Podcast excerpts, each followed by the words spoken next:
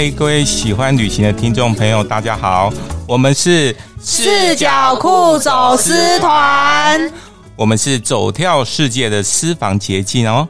那欢迎大家再度呢加入我们的走私的行列，我们一起来跨越人生边界，用不同的视角探索世界哦。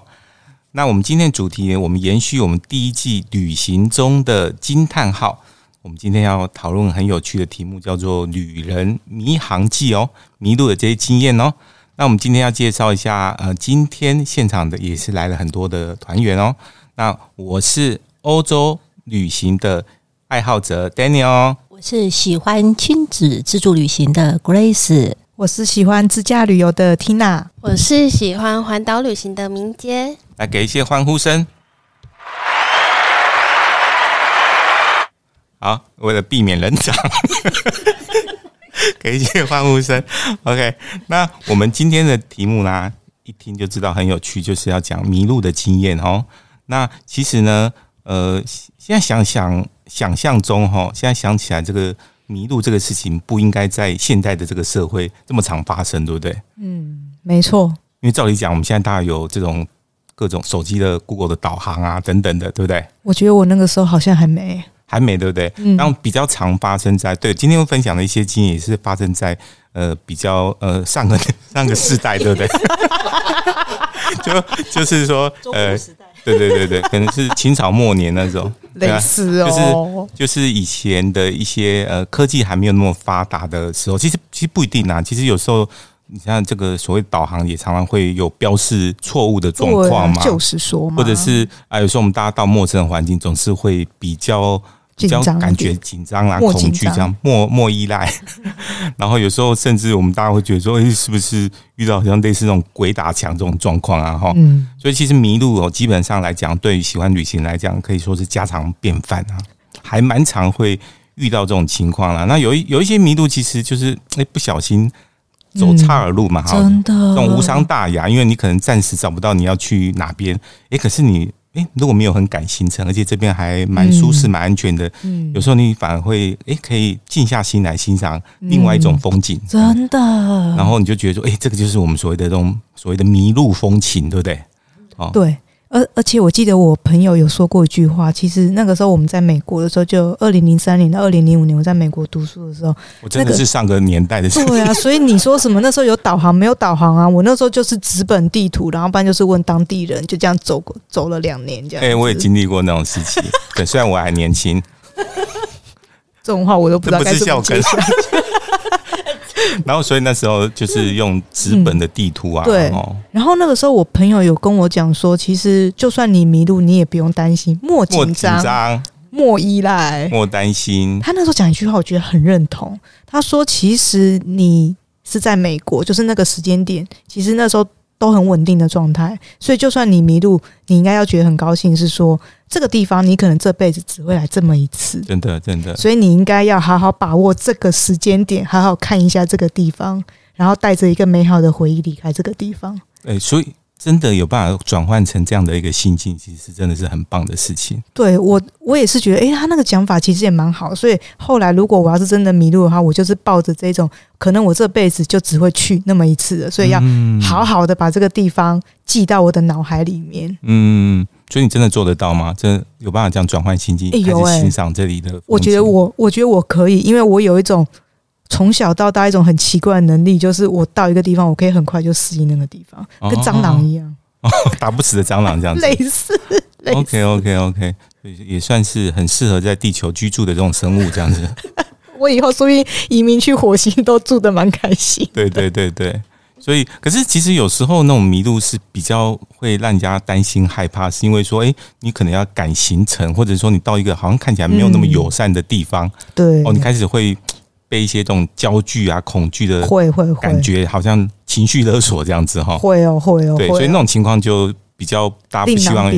对，不希望遇到这样情况。嗯，真的，真的啊，那我是比较幸运，就之前在美国读书的时候，那个时候就是自己开车去玩的时候，嗯，然后那个时候就是相对比较放松，然后又因为是在美国，然后都是讲英文的，对，然后大家沟通上来讲就没有没有什么落差啦。啊，反正不管我们讲的再烂。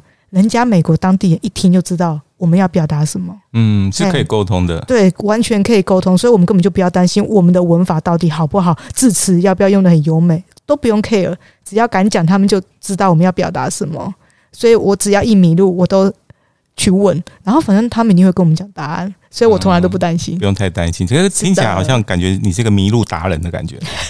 好像蛮常蛮常迷路的，应该是说有几次的迷路经验还蛮有趣的。譬如说，对，就譬如说有一次，就是我们原本要去内华达州的赌城，因为我们那时候是在科罗拉多州的 Denver 在那边念书，然后我我们只要一放假就会往赌城那里跑过去，开车去。对对对，都是开车。然后那个时候我们原原本只要一去内华达州，我们一定就是去赌城。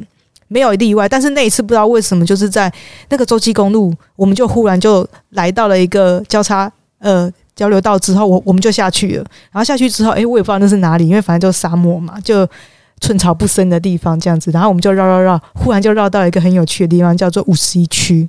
哇，天哪，是非常神秘的一个禁区的感觉。没错，就是一个禁区。那个时候我那个年代啦，就刚好那个 X 档案很流行。这个 这个音效发挥效果，就真的很有那个效果。然后我那时候就远远看到有一个很大的牌子，然后上面就就是写什么 Fifty One Area，然后旁边又有一个就是很很像是一个 logo 在那边，但是我又不是很确定那那个是什么。然后就放眼望过去，哦，那个远远远的地方有那个检查站，不是外星人。我也很想遇到外星人啊！检查站那有人在管制之类的吗？有，我觉得应该有。虽然我那时候真的很想把车子开进去里面看一下，看看。电影里面不是都要这样冲过去吗？就很想冲过那个管管制，就很想。但是问题是我不是当地人啊，所以我觉得我还是不要干这种事情好了，可能会被当成外星人抓起来。真的，不然的话我应该去里面认亲的。听说里面有很多外星人。对，因为蟑螂跟外星人好像是远亲的感觉啊。这样子哦，哦，那难怪我会被吸引过去。对，就是同类嘛，本是同根生，相煎何太急。就是就是，对对啊，所以就那就那一次的经验，我就会觉得哎、欸，好特别哦。所以我那时候我有下车，我特地把那个扛棒就是很仔细的，就是看了一遍之后，我我告诉我，然后把它带走。我这个叫做毁损公物吗？侵占公物吧？就是我。就是我那个时候，我就下车，然后去把那个那个扛棒的那个样子给记住，因为我觉得我这辈子可能就来过那么一次之后，我就再也不会来了。因为我觉得比较特别是，它竟然会标注起来，我以为它是一个很神秘的地方，应该是不希望让人家知道说，我我这里就是明确的说这里是五十一区这样子。它真的是有一个，真的是有一个标记，对对对，因为好像当地。有一些居民，我我我我是后来听说，就是其实那个地方你还是要有一个标注，不然有些人可能就真的就闯进去了。哦，对对对，要提醒大家不要。对，这是一个提醒的功能。对，后来有办法找得到路回去吗？这没有问题，因为后来我好像就随便找了一个人问了一下，然后就又回到洲际公路上面去，就跑去赌城了这样子。哦，反正路是长在自己的嘴上，然后真的有敢问就会得到答案这样子。没错没错，但是我觉得这个经验真的是蛮特别的，跑去了五十一区这样子，超有趣的啊！是啊，那，那除了呃误闯这五十一区以外。还有其他的迷路经验吗？哦，还有一次就是我们也也是放假，就放暑假的时候，我们也是自己开车往西部，就是特别是美国跟加拿大边境的那个国家公园去。哦，因为我那个时候我非常喜欢去逛国家公园。哇，听到国家。听到国家公园，真的心情都闪亮起来。真的，因为应该怎么说？那个时候我还特地办了一张年卡，就是你只要买那张年卡，你这一年可以进去。对，随时进去就不用再付钱。是有多爱去啊？我不晓得。我觉得相比那种百货公司或者大卖场，我更爱去逛所谓的国家公园，就是亲近大自然。嗯嗯。所以那个时候我们就规划好说要去。那个美国跟加拿大边境的那个叫冰河国家公园，哇，这听起来就超美的啊！对啊，就听起来就超美，而且还可以看到冰河。我这辈子就很想看一下冰河，而且听起来是可以吃到喝到冰酒的感觉哈。我也很想，但是其实那一天的行程出乎我意料。怎么了？因为我如果是要去冰河国家公园的话，基本上来讲，它冬天是不能进去的，因为很冷，太冷了。对啊，然后那边基本上是。封起来的，所以通常都是夏天，大概六月到九月的时候是比较适合去那个国家公园里面去旅游的。所以，因为我们刚好放暑假，然后我就这边很高兴规划说：“哦，我这辈子一定要来这边一次。”因为说不定我以后就再也不会去了。然后早上的时候，原本天气都还很好，然后因为我们那时候大家都轻松打，所以大概就是快要中午之后才决定要进入国家公园。然后结果没想，因为那边毕毕竟是山区，山区气候多变化，所以那个时候就中午过后，就整个天气就开始变了，然后就开始风雨交加，然后哦，那个雨下超大的，整个都看不到。对，是这种声音。真的，真的哦！我到现在都可以，都还可以看到说，哦，那个时候那个挡风玻璃，我怎么用雨刷刷，我都看得不是很清楚。那继续开哦，在这么恶劣的这种气候环境下，啊啊、就很啊，就很很想过，很想过去里面看看这样子。嗯、对啊，然后因为又很冷，因为是冰河国家公园，就很冷这样子，就又湿又冷，然后。我记得那个时候能能量棒还是八宝粥也快吃完了哦，就觉得就觉得在那叫什么饥寒交迫嘛。对，我竟然在美国会饥寒交迫这样子，太难得了。对啊，然后后来我也不晓得是怎么开，开开开就开到很像是边境的地方。他就说，其实你过了那个地方之后，对面就是加拿大了这样子。我还听到美加边境了。对对对啊，然后虽然说那个地方的那个边境的那个站没有很大啦。就是很很祥和的那种感觉，这样子。但是我觉得哦，我还是不要不要闯过去哈，因为我也不晓得对面可能会不会有些埋伏的人就把我抓起来，因为我没有签证。哦，那当然不能进去。对对对，所以我就想说，好吧，那我还是掉头好了。再加上那个时候真的又湿又冷，然后因为坐车子的其他人有些也肚子饿了。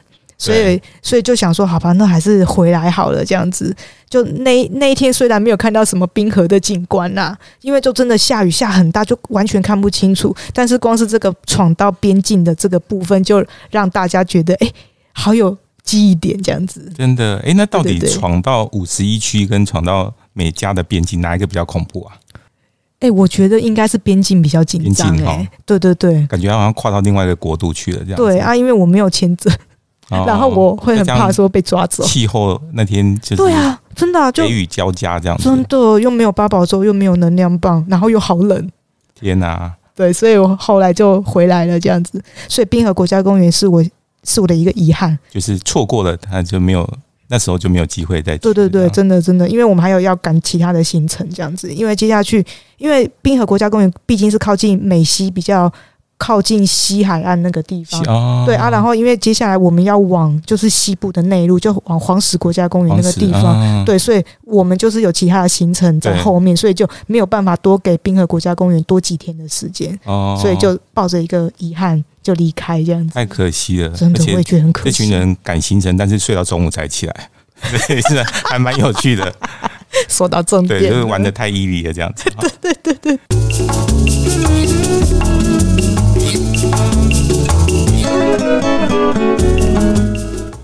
不开心的时候怎么办？咖啡可以解决很多事情，没有咖啡解决不了的事情，有的话那就喝几杯吧，还有的话那就再多喝几杯。不开心也要喝咖啡。你问我为什么？因为我在卖咖啡。哇，那我们今天很荣幸在节目当中，我们请到建伟。那建伟介绍一下自己的咖啡吗？那简单介绍一下，我们咖啡是来自中南美洲的萨尔瓦多。嗯，对啊，这个国国家是非常非常小。那我们咖啡它最大的这个特色是在于它的产地。那我们产地刚好在一个活火山的旁边。火山呢，它每三年它会爆发一次。嗯，对，那每次爆发就会覆盖一层那个火山灰在土壤里面。对，那我们咖啡树啊，刚好可以酝酿着这些火山灰去成长。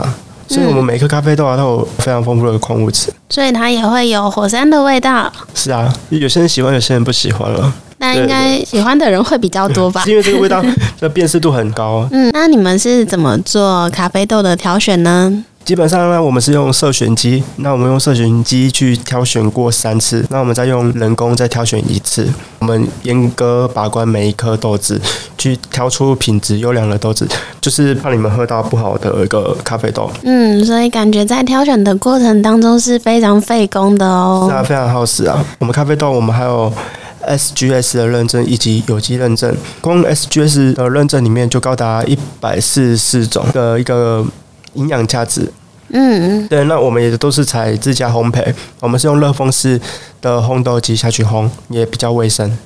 我们还有提供六种口味去做挑选。那我个人啊，非常非常推荐的是浅焙，因为浅焙是让我认识到这杯咖啡豆的刚开始，入口会带一点黑醋栗的酸，它中间会转成甘可可的苦，尾韵又会回甘，它的层次感是非常非常丰富。哇，那除了浅焙之外，还有其他的口味吗？嗯，基本上我们还蛮建议中培吧。嗯，对，那中培它是可可雅苦，再带一点樱桃酸。嗯，对对对，还蛮适合一些重口味的人。口味比较重的人就可以选这一支。是，那如果想要试喝的话，对，那没有方向，我可以建议你可以从浅中的部分，它不会太酸，当然也不会太苦，比较适合一般大众。哦，口味上比较刚好。是是是。嗯，今天可以为我们的粉丝来谋一些福利吗？可以啊，那只要在四角裤走私团底下留言“安妮达最酷”。以及我们今天在节目当中介绍的外国的咖啡，你最喜欢哪一支就可以参加抽奖喽。我们这次也提供了一盒哦，那我们一盒里面有十包哦，可以送给大家十盒。哇，太好了！哇，谢谢建伟。大家如果对建伟的咖啡有兴趣的话，都欢迎在脸书上面搜寻安妮达咖啡批发。另外，如果要参加抽奖的话，欢迎在脸书上面搜寻酷旅行，留下今天的关键字“安妮达咖啡最酷”，以及你今天在节目当中最喜欢哪一个国家的咖啡哦。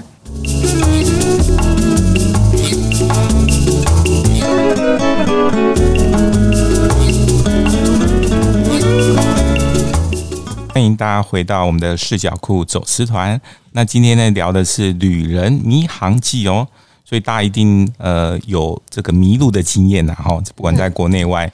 那说其实现在当然是因为呃手机的这个呃智慧型手机嘛，哈，GPS 的功能很发达，哦，地图也很清楚，所以如果你有连线的话，基本上是还蛮方便，就可以找到路。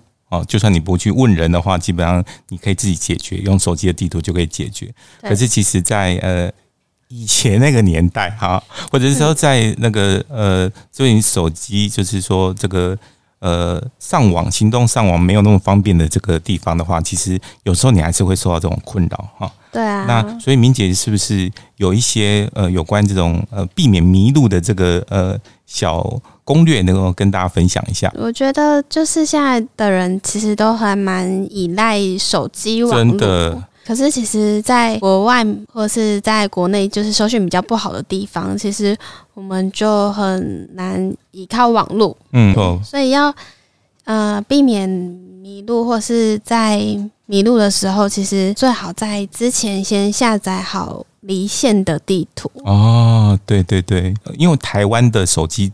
呃，就上网吃到饱，所以大家很习惯是随时可以连到网络。对啊，那你到国外去，你要么不一定有办漫游，或者是会觉得哎、欸，花那个漫游钱很贵。对，所以你可能会忘记说，哎、欸，其实你是在没有办法连线的情况下，然后你一查地图，它其实是不会不会跑出来那些资讯的，不会导引你到你要去的地方。没错。对，所以这个大家一定要记得是你的呃，譬如说我们大家比较常用的是 Google Maps 嘛，哈，就是 Google 地图，你一定要先。你要去那个地方，你要先下载那个地方的离线地图。那基本上它会储存呃一段很长的时间，那你就可以在那边的时候离线的时候也可以使用。虽然它不会导航，可是你可以知道你的方位在什么地方，对，然后去找呃你要到什么地方，这样子就会比较觉得有安全感。是的，那值得欢呼一下。那除了这个呢？下载除了下载离线地图这件事情以外，有没有什么想想要提醒大家的？另外，也可以下载离线的翻译哦，翻译也有离线功能。对对对，所以在呃不能连线上网的地方，大家可以用这个呃离线的翻译，可以作为你跟当地人沟通的一个工具。对啊，对，没错。然后还有就是要携带行动电源，因为有时候可能。嗯，祸不单行。然后我这手机会有什么状况，没电了或者坏掉干嘛的，所以可能就连那个离线的功能都没有办法使用。确实，哎，这个我真的要提醒大家。其实我自己也有一个习惯，是我一定会，就是你不能单靠手机这件事情，因为我们现在很习惯把很多的资讯都储存在手机里面。可是当尤其像我就会习惯说，如果我出去玩，不管是几天。呃，尤其在国外，我会先把住宿的那个地址跟地图大概的方位，好，比如说它距离机场或它距离火车站的相对的位置，先把它呃，先把它印出来。哦，那万一其实那个呃，一方面是找找地图为迷路，一方面是你去柜台要去 check in 的时候，有时候万一你的手机真的没电或者呃没办法上网的时候，他会不知道你的定位的这些资料。但我如果印出来，很明显上面有。呃，订房网站的这些记录的话，嗯、对，呃，其实是在呃，你去呃柜台去登记的时候会比较方便，就会提醒大家说，诶，如果可以先把它印出来的话，是更呃方便，对自己或对别人都很方便。嗯、没错，然后其实备份一个纸本的地图也是还蛮重要的，因为如果说呃忘记行动电源，嗯嗯嗯，然后手机可能又刚好没有电的话，其实。可以事先准备好纸本的地图。对对对，因为其实这个不要说出国，其实我在国内，因为我习惯用呃搭高铁是用那个高铁的 app 嘛，嗯，然后我其实都会常常会担心说，呃，万一我的手机刚好没电，那会不会要进站或出站的时候，尤其是万一出站的时候就就就出不了或什么的，没办法充电。对对，所以如果说我可以先把那个呃 QR code 另外备份起来，甚至把它印出来哈。嗯，就是这样，对自己来讲是等于是有一个有一个备份的这种状况，这样子。对啊，嗯，然后还有像事先查询好你住宿的地址，对，还有联络电话，所以你迷路的话就可以打回去求救。嗯、对对对对，这个还蛮重要的。嗯、对，没错。如果你真的迷路，然后又所有的资讯都没有，那怎么办？就建议直接打回去原本住宿的地方。哦，对，这个如果其实呃到国外去哈，就是你住宿的那个地方，不管它是民宿或是青旅或是饭店，它其实是很好的你的一个求助的基地哈。嗯，就是所以通常呃我有一个习惯，也建议大家说，你如果去住宿的时候，你一定要拿当地的名片，哦，就是你当你从饭店。住宿的地方出发的时候，你至少要知道怎么样回到那个住宿的地方。对，没错。那你如果是说实在都什么东西，万一什么东西被抢了或者什么找不到路，你至少可以搭你你要么就是搭这个呃呃类似那个计程车，嗯，要么就是你求助于当地人，他会帮你。不假设说遇到好人要载你回去，但你至少知道地址嘛。嗯，对啊。对，万一你把这些地址的资讯都都没了，他根本你也然后通常有时候我们刚到。刚到一个地方，我们也不记得饭店的名称或什么。嗯，然后你跟他讲半天说在哪里哪里？其实他根本就不知道。可能发音还不正确。对，发音还不正确，对，也很有可能。对，所以你如果有一张名片，其实很明显、很具体。其实，其实，其实很多饭店会提供那种名片，是他甚至后面会有写他们当地的语言，说呃，请那个 taxi 的 driver 带我到这个地方。对。哦，对，那其实那一张就是你的护护身符，嗯，你就要好好把它带着，这样没错。对，随身携带，这里的随身携带这个其实都还蛮重要的。其实有时候在国外或是旅行的时候，嗯、呃，可能会有迷路的经验。可是因为好不容易到了当地，其实有时候在迷路的时候也会看到不同的风景。哦，这个真的很重要，嗯、就要好好享受当下。对啊，其实转换心境这件事情还还蛮好，就有时候我们去试着去欣赏，用另外一种的角度去欣赏这个迷路的风情。其实它可能是一个很不同的，你预期以外没有预期到的这种体验，这样子。对，那呃，在明姐提醒我们这些一些呃避免迷路这些小技巧以后，我们待会回来要请 Grace 来分享在日本的迷路，但是得到这个当地人。呃，大力协助的一个有趣的故事哦。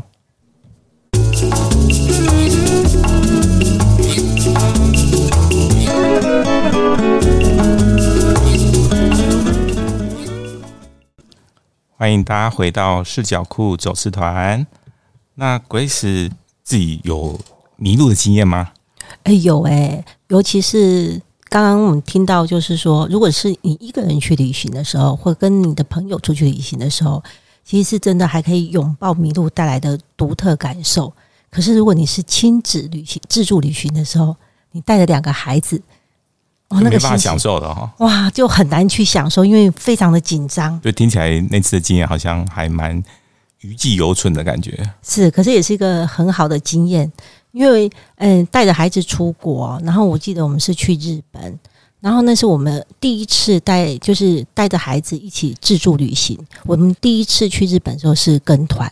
那其实我们刚刚在节目中谈到很多有趣或者是令人难忘的这个回忆，大部分其实都是因为是自助旅行。嗯，如果是跟团的时候，好像是不用这么紧张。嗯，然后就一路上你也不用什么，呃，刚刚讲的那些问题。好像都不用去烦恼，因为你就直接问导游的。对，因为有人带着你。可是当我们第二次去日本的时候，我们选择自助的时候，哎，其实是事前的工作对于妈妈来讲就非常的重要，尤其是从哎怎么去订机票、饭店，然后饭店跟饭店之间，因为我们那次到东京，然后还要到横滨，还要到富士山，所以。一路上，你想想看，要带着行李，还要带着两个孩子，是一个蛮大的一个考验。嗯，真的。嗯，所以在出发之前，对我来讲，第一个考虑的就是路线一定要越简单越好，不要太复杂。嗯，对。那我就把每一个路线都已经，诶、欸，完善的、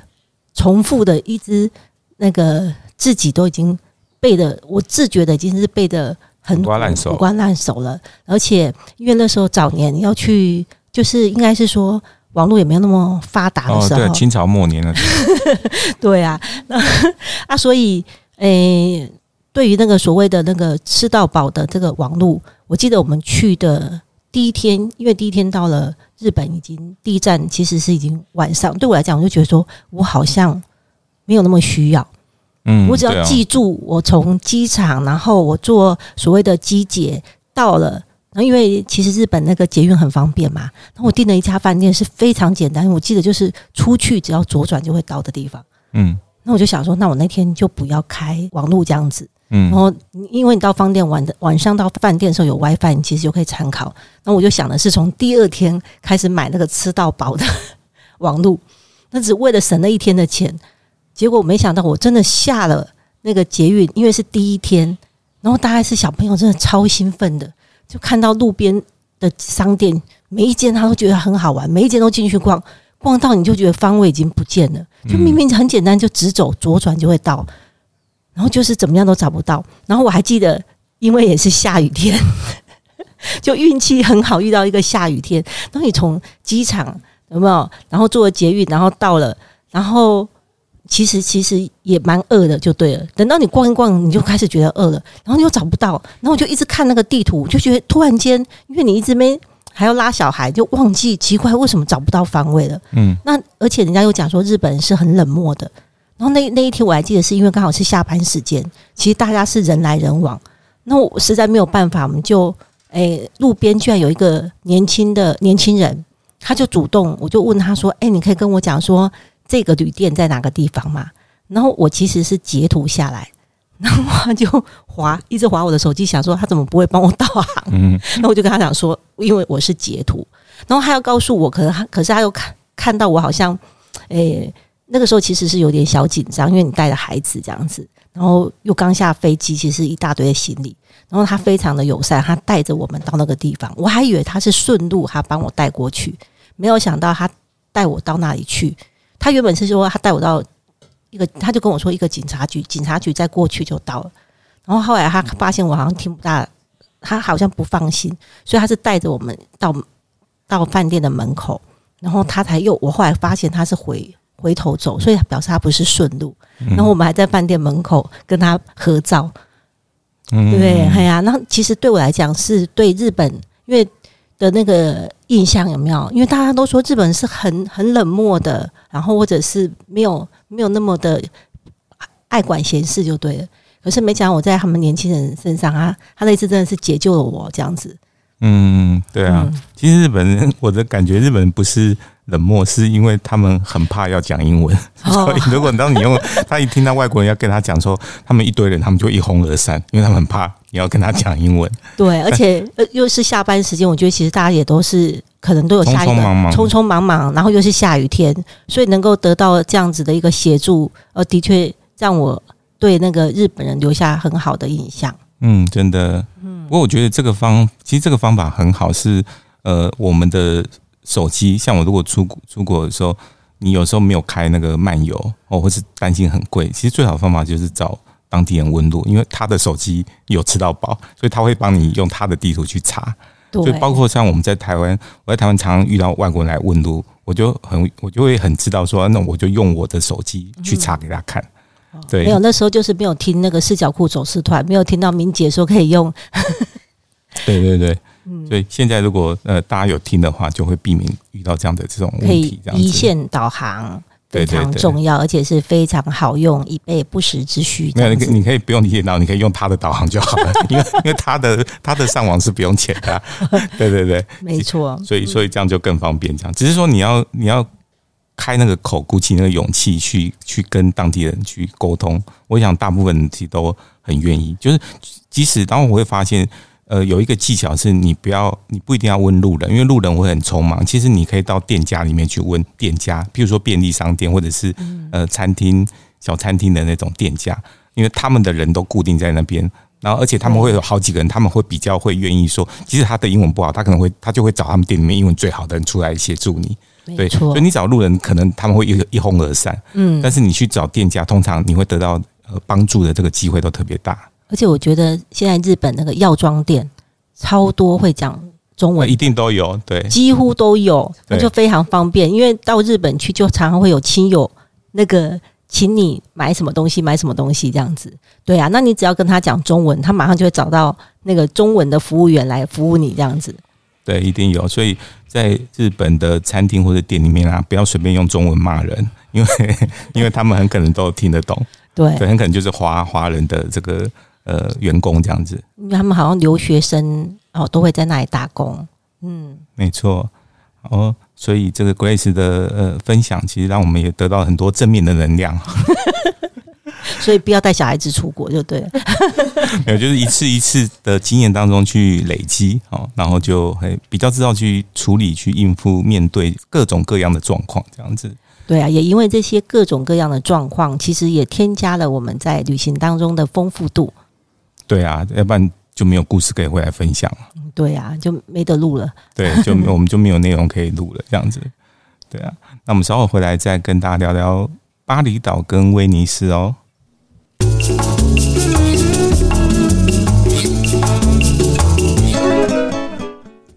欢迎大家回到视角库走私团哦。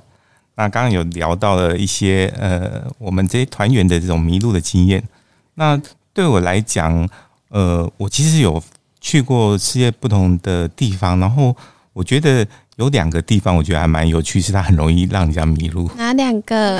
第一个是呃，大家我们台湾人还蛮喜欢的巴厘岛。哦，巴厘岛。对，然后第二个是呃，威尼斯，的风光很优美的威尼斯。两个感觉都好像是很多人会去到的地方，对，很度假，然后很浪漫的地方，这样子。嗯，对。那我想先分享一下巴厘岛，因为。我觉得巴厘岛，我不知道大家如果有去过的话，大家一定知道，呃，乌布这个地方。那乌布这边，呃，其实我记得我去过几次，呃，就是会在那乌布那边去住他们的民宿。那他们其实民宿还蛮便宜的哦，就是他们那种传统的那种房子这样子。对，那还蛮有意思的。可是他为什么容易迷路呢？是，呃，我记得我那时候订的那个民宿的时候，我就发现到一件很有趣的事情，是我发现啊，他那个民宿啊，竟然没有。应该不能说没有地址，是他的地址就是一个街道名称，对，他没有号码，他没有号码，没有后面的那个号码哦。那我就诶、欸，但我想说啊，可能他们当地就是会这个有点像说以前。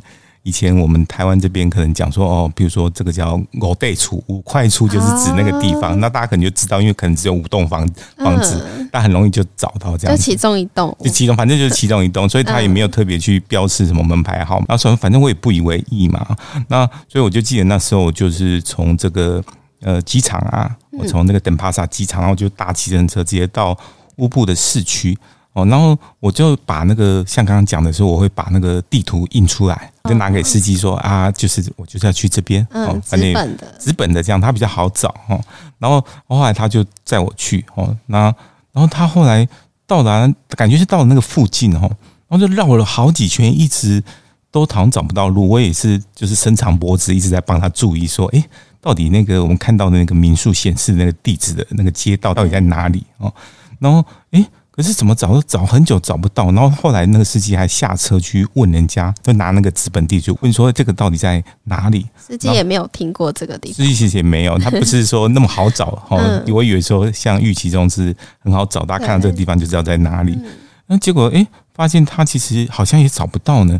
然后后来我就发现说，哦，原来他们那边的格局是怎么样的？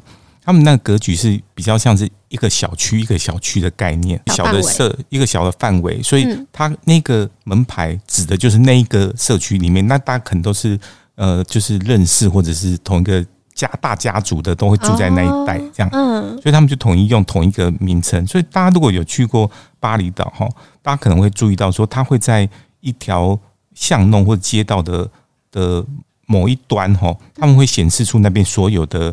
呃，譬如说餐厅或者民宿的那个标示啊，就是在同一个地方，同一个地方写了所有的，写出所有的那个，对对。啊，那要怎么找啊？所以意思就是说，这些都在这里面，但是怎么找，你就要自己进去里头里面自己找哦。对，可能就是问店家，对，很可能是要问当地人，对对，问当地人真的会会比较容易找得到哦。那至于是像我们这种观光客或者他们比较外地的人，一定是不好找。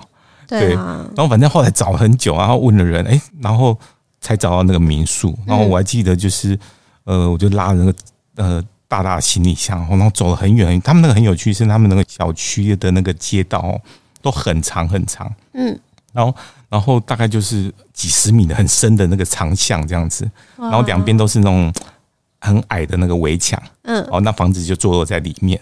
然后我记得那时候好像转个弯，又转个转了好几个弯，最后才找得到民宿。有问很多人吗？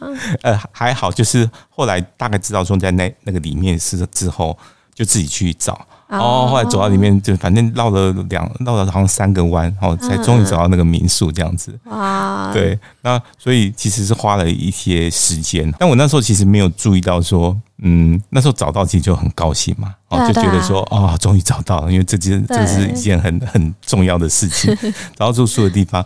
可是后来我就记得晚上的时候，哎，我就出来吃晚餐跟呃逛，就是在附近乱逛这样子，对啊，逛一逛逛，然后就哎晚上就夜。吃完晚晚饭，然后逛一逛，就其实没有很晚，就类似说晚上八点多，然后天就很黑了。嗯，然后其实他们巴厘岛那边的那个灯哦，街道的灯都不是很亮，其实都很暗很暗。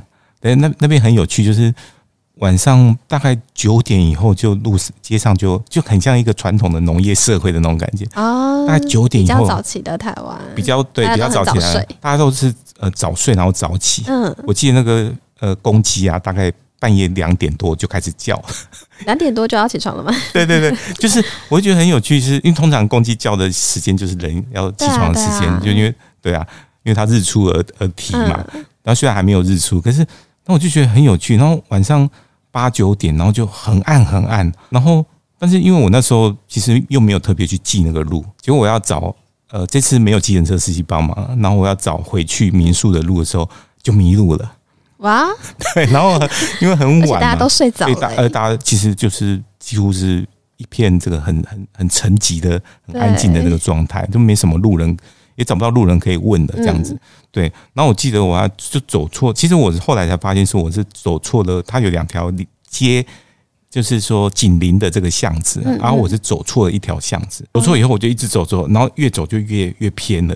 对啊，对，然后就哎。然后我还甚至在那个一直在重复的一个地方在那边打转，然后就是因为呃这个夜很深，就是感觉很深，其实就是晚上八九点，然后就会听到很多那个呃呃野也不是不一定是野狗，就是很多狗在乱叫声，因为他们就觉得说怎么有听到有人在那边那么晚在那边走动这样子，然后他们就在乱叫，然后哎呦，但是我而且我绕几次一直找不到路的时候，我就心里就哎。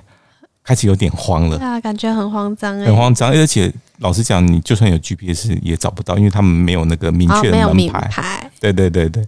然后，但是还好啦，还好运气还蛮好，就是说，哎，后来就随便乱走，哎，刚好走出了那条巷子，又哎找到找到了本来我走错应该要走的那条那个巷子啊，在隔壁街而已，在隔壁街而已。然后说啊，我觉得哎，这里好像蛮眼熟，虽然说白天跟晚上那个场景有点不一样。嗯，好不容易找到，然后又又走回去，然后。哦，终于又找回到我的我住的那个民宿，这样子啊，太好了！对啊，有花很多时间吗？真的花了很久的时间。我记得大概其实也没有到很，它可能有半个多小时，可是对我来讲是很漫长，因为我不知道是有点煎熬哎，超煎熬，因为我不太确定，哎，到底这个时间要花多久才会找到这个路，然后就到处好像四面楚歌，因为有很多那狗会这边叫一叫，那边叫一叫，听起来很恐怖。这样，他们有追出来吗？那些狗？哎，还好没有，他们都在那个围墙里面这样子，呃，就是乱飞这样，对。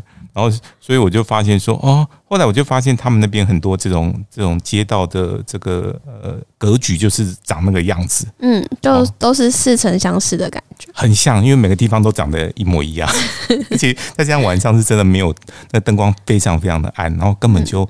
不容易去辨别那个路这样子，然后所以后来我都会特别记住说，哦，我一定要记得我是应该要走回民宿的路是这一条这条。后来在那边住了好几天嘛，嗯，对，然后就当然后来就没有再遇到迷路这种情况了，就是还蛮有趣的那个经验哈。除了那个晚上是有一点点害怕啦，但后来就觉得说，后来我还蛮喜欢去逛那个乌布的那种呃这这个巷弄小巷子小巷子，然后发现很多特别的东西，很多很惊奇，因为他们那边其实很多这种呃呃就是艺品。店啊，这些职人这样子，对，是一个还蛮有呃文化气息的一个地方，嗯，对，然后但是会保保持着很淳朴的这种农村的样貌，这样子，哇，感觉很棒哎，对，我觉得还蛮适合，就是大家如果去，他呃，虽然观光客会去，但是很多观光客其实不会住在那边，因为他相对没有那么热闹，但是我觉得去那边去体验他们当地这种传统的呃住家的这种民宿，感觉还很好，而且其实。超便宜，我记得一个晚上不到就是几百块台币，好像八百块台币，可是是一个人拥有一间很很完整、很大间的房间哦，而且是套房，真的很便宜。然后还有很他们的房子是一定都有很大的院院落院子这样子，对，然后还甚至会布置的很多他们传统的这种呃当地的一些呃一些工艺的东西这样子，对。我觉得还蛮值得去这个呃，去如果大家去巴厘岛的话，可以去乌布这边呃，去住个几个晚上。对啊，就感觉很像，很会更快融入他们的生活。对对对，完全可以比较体验他们当地的这种文化这样子。对，那这是巴厘岛部分啊。然后另外呃，我们刚刚我有提到就是说威尼斯哈，哦，我觉得威尼斯也是一个超容易迷路的地方。那其实威尼斯它的。大家知道说威尼斯它是在一个呃是西湖上面去盖的一个水上的一个城市嘛哈，嗯，对，所以它一定有很多的这个不管是呃水流啊、运河啊，然后还有这个不同的桥去跨过，嗯，跨过这个去组成他们岛跟岛之间的不同的这个呃连接这样子，对，然后所以它的它所以因为它的这个地形的限制，所以它没办法去很完整去规划它整个的呃城市。嗯，所以也就是它会呈现一个很有趣的状态，就是你会发现它，呃，因为威尼斯有主要是分六个区嘛，哈，所以它不同区的那个门牌哈，它的设计是它不会像我们会分说什么几段几巷几弄，然后再几号之类的。哦，那他们怎么分？所以他们会那一区，它就是直接照顺序哦，它照顺序就一二三四五六七八九这样排下去。哦，所以说它会排到几千号。几千号，他这么排几千号，对。然后，但是他很有趣，是因为他排几千号，而且，但是他经常会因为他跨个跨过一个小桥，跨过一个水道以后，他就不知道弯到哪里去了。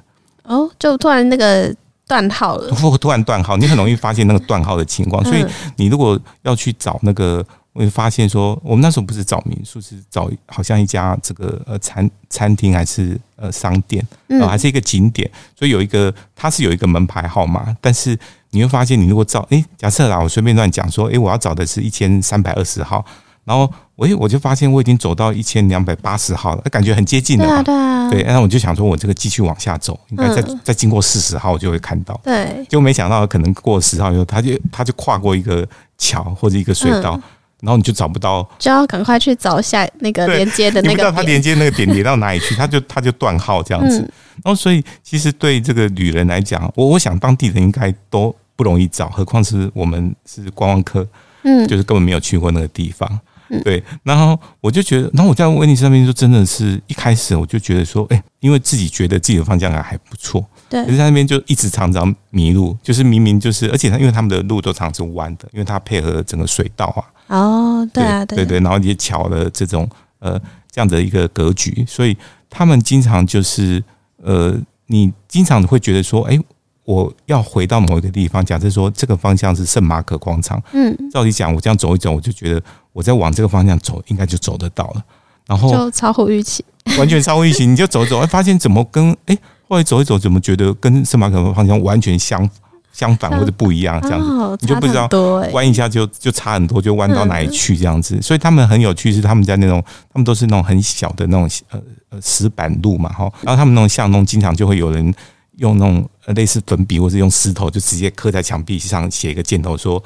哦，会指引一些大的指标，比如说这边是左边是通往圣马可广场，哦、对，因为他们我想当地人也常常会迷路，迷路 对，那所以但是他们因为太多这种巷弄，所以可能公家也不可能去设设设置很多很多这样的这个呃这种方向盘啊，或者是这个这些指引的这个路径去。让大家知道，所以就很多当地人就会自己写一下，就画画在墙壁上。对对对，就是很怕大家会有这种迷路的情况。嗯，当一开始是有会，其实，在威尼斯，呃。就是认这个方向哦，其实有时候一开始是蛮挫折的啊，对。到后来都好像找不到，一直找不到，然后就觉得 哎啊，我们不是不是明明要往这个方向这样子，哎，怎么一直走错？想说我自己的方向感是是不是在这边失去了效用这样子？对。然后可是后来我就发现，因为我在那边呃住了好几天嘛，然后我就想说，哎，我应该像我们刚刚大家讲的，就是要转换心境。对对。对，我就想说，因为我们不应该觉得说，哦，我一定要呃。照我们一般的那种逻辑去很清楚的去呃辨识这个方向，然后要从哪个景点很精准的到哪一个地方，这样子。就会觉得挫折感，不然会觉得挫折感超超大。的。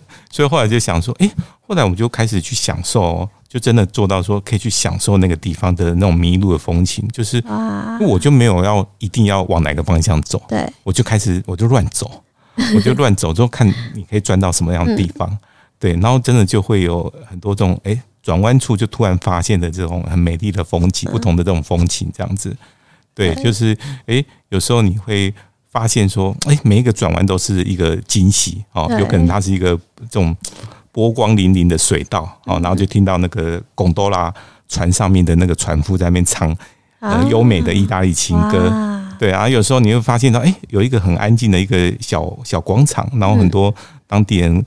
呃，老人家可能在那边聊天，或者是呃下棋等等的，嗯，哦，所以我就觉得说，诶，我突然转换心境以后啊，我就把这个迷路当成是这个旅行的目的的时候，我就突然发现说，诶，这样子反而我可以体验到更丰富的这种这个整个水都的一个风情，这样子，嗯，有一种探险然后惊喜的感觉。对对对对，我觉得这个就是旅行中其实很很特别有趣的那种部分，这样子。嗯对，然后就是不是预期当中发生的，但是其实会常常有很多小惊喜，所以我那时候就觉得说啊，威尼斯虽然是一个很容易迷路的地方，但是它确实确实是一个呃很值得去呃探探险的一个地方。哦，对它它其实容易迷路，但是它有呃一个很美丽的这种迷路的风情，这样子。嗯，没错。对，那我们今天呢的节目呢要准备进入到尾声喽。所以在我们说拜拜之前，我们要请明杰来提醒大家。提醒大家，我们的节目会在 Apple Podcast、Google Podcast 还有 SoundOn 各大平台都有播出。如果你有想要跟我们分享，你也有迷路有趣的经验。你可以在 Google 搜寻酷旅行，还有我们的脸书 IG 上面分享你有趣的经验哦。对啊，我们很期待那个听众啊，有类似的这种经验可以跟我们一起分享。我们也很希望我们在我们的节目中能够来回应啊，特别来跟大家这样互动一下哦。所以我们期待大家跟我们呃一起分享哦。那我们今天的节目就到这里，嗯，那我们要跟大家说拜拜喽。我们下礼拜五的。下午五点再见哦，拜拜。拜拜。